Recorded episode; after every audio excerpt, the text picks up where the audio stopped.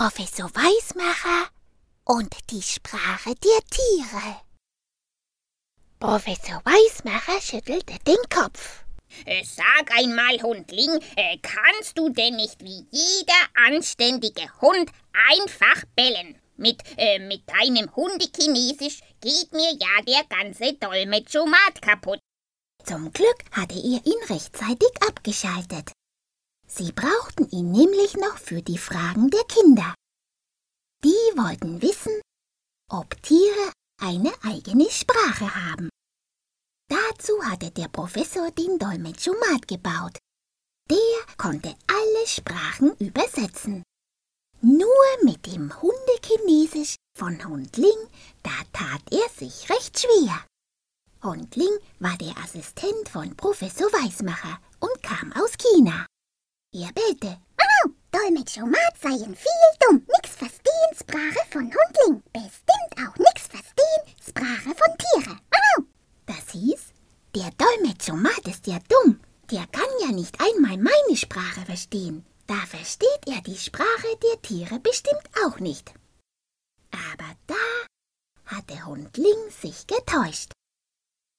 Als sie dann nämlich mit dem Forschemobil ins Blaue hineinschnurrten, kamen sie an einem Bauernhof vorbei. Dort spielten ein paar kleine Schweinchen. Was sich zuerst anhörte wie ein Bellen, das übersetzte der Dolmetschomat auf der Stelle in ein Scherzen und Lachen. Plötzlich kam ein Hund um die Ecke.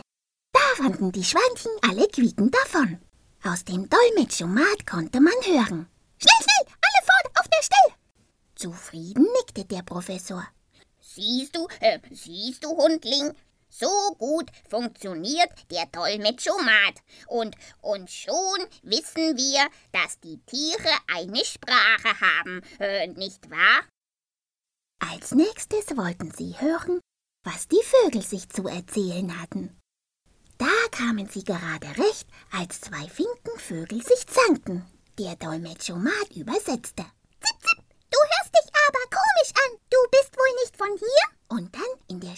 von dem anderen Vogel, Zip, zap, das geht dich gar nichts an. Mach Platz, jetzt wohn ich hier. Da war es bei den Ameisen schon ein ganzes Stück ruhiger. Man konnte aus dem Dolmetschomat erst einmal gar nichts hören.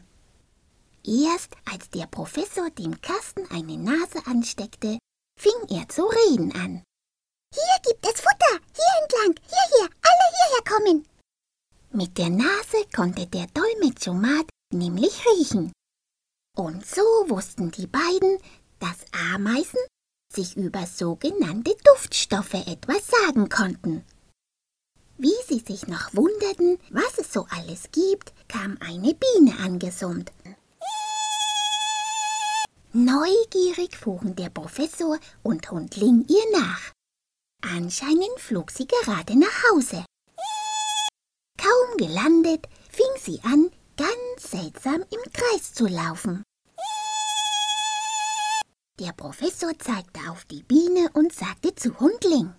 Sie, äh, sie zeigt den anderen Bienen, wo es etwas zu sammeln gibt. Hm, mal sehen, ob unser Dolmetschomat das auch übersetzen kann, äh, nicht wahr?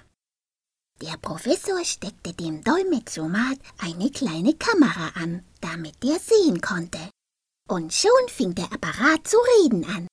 Fliegt mit der Sonne auf der linken Flügelseite, bis ihr ein klein wenig müde seid. Dort gibt es die leckeren Pollen, die ich euch hier mitgebracht habe. Auf der Stelle flogen gleich die ersten Bienen los.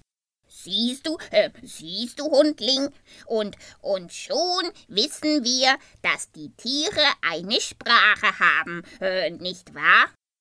Und der Professor und Hundling machten sich auf den Weg nach Hause.